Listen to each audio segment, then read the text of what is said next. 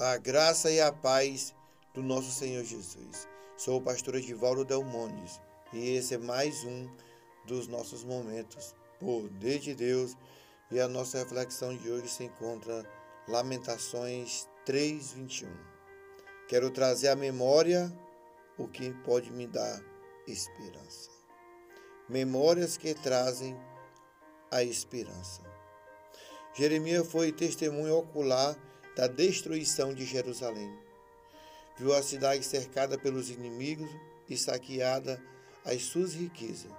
Viu o templo queimado e o povo passado a fio a espada. Ouviu planto, dor, gemidos e lamento. Os velhos eram pisados pelas botas dos soldados caldeus, e as crianças eram arrastadas pelas ruas como lama. As jovens eram forçadas, e as mães choravam por seus filhos. O quadro era total de desolação. O profeta chorou amargamente essa realidade sofrida. Chegou, porém, o momento que ele resolveu estancar no seu peito a sua dor. Deixou de se lamentar na alma do seu abismo e buscou nos arquivos da memória aquilo que poderia lhe dar esperança. Jeremias tomou a decisão de recomeçar Aqueles que alimentam a alma apenas com lembranças amargas adoecem.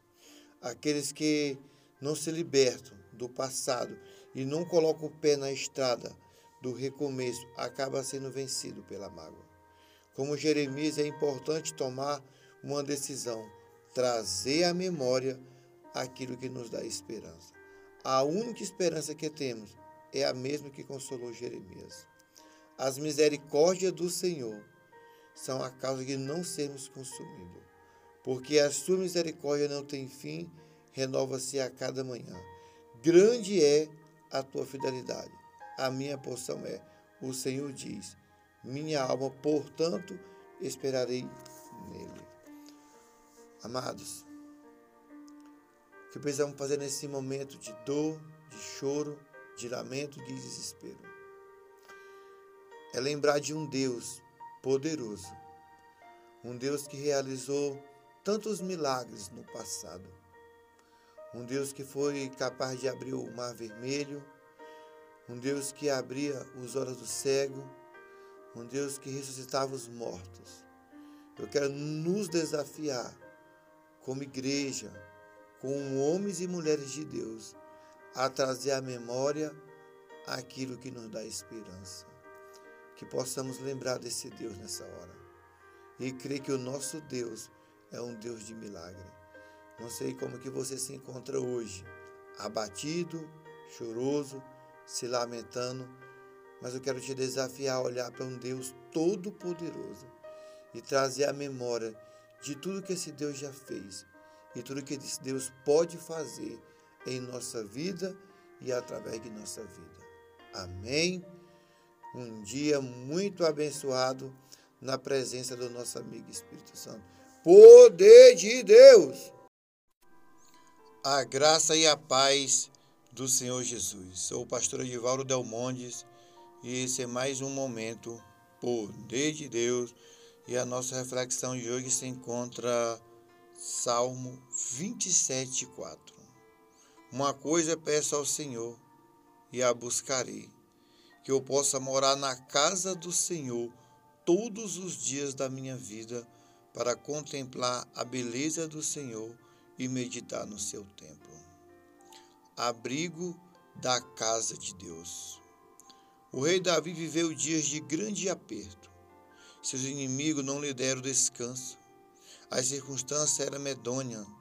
O medo tentou assentar-se no trono do seu coração. Nessas horas, Davi reafirmava a confiança em Deus como a sua fortaleza. Não temia os malfeitores que se levantavam contra ele, nem mesmo os exércitos que declarava guerra contra o seu povo. Nessa turbulência externa, Davi orava a Deus e pedia e buscava uma única coisa: o privilégio de morar na casa de Deus para meditar e contemplar a beleza do Altíssimo. Ele sabia que no dia da adversidade, Deus era poderoso para ocultá-lo em seu pavilhão.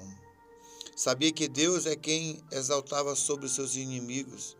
Sabia que Deus ouvia seu clamor e respondia às suas orações nas horas mais escuras de provação. Sabia que, mesmo que seu pai, sua mãe, viesse desampará-lo, Deus acolheria. Sabia que Deus não entregaria nas mãos de seus inimigos que astuosamente se levantava contra ele falsas testemunhas e cruelmente o atacava. Davi termina o Salmo 27 fazendo uma confissão pessoal. Eu creio que verei a bondade do Senhor na terra dos viventes. E também uma exortação pública. Espere pelo Senhor. Tem bom ânimo e fortifique-se o teu coração. Espere, pois, pelo Senhor. Amado, a confiança que Davi tinha no Senhor, mesmo nos momentos de aflição, mesmo nos momentos de dificuldade, ele sabia aonde estava a sua força. A sua força estava no Senhor. Talvez hoje mesmo você tenha passado dias de aflição, dias de angústia, dias de muita ansiedade, dias de muita perturbação. Mas faça como Davi. Não deixe que os inimigos venham calar sua boca. Não deixe que as opressões venham causar tristeza em seu coração. Se alegre no Senhor. E que possamos também, amado, viver na casa de Deus todos os dias da nossa vida. Amém? Um dia muito abençoado na presença do nosso amigo Espírito Santo. Poder de Deus!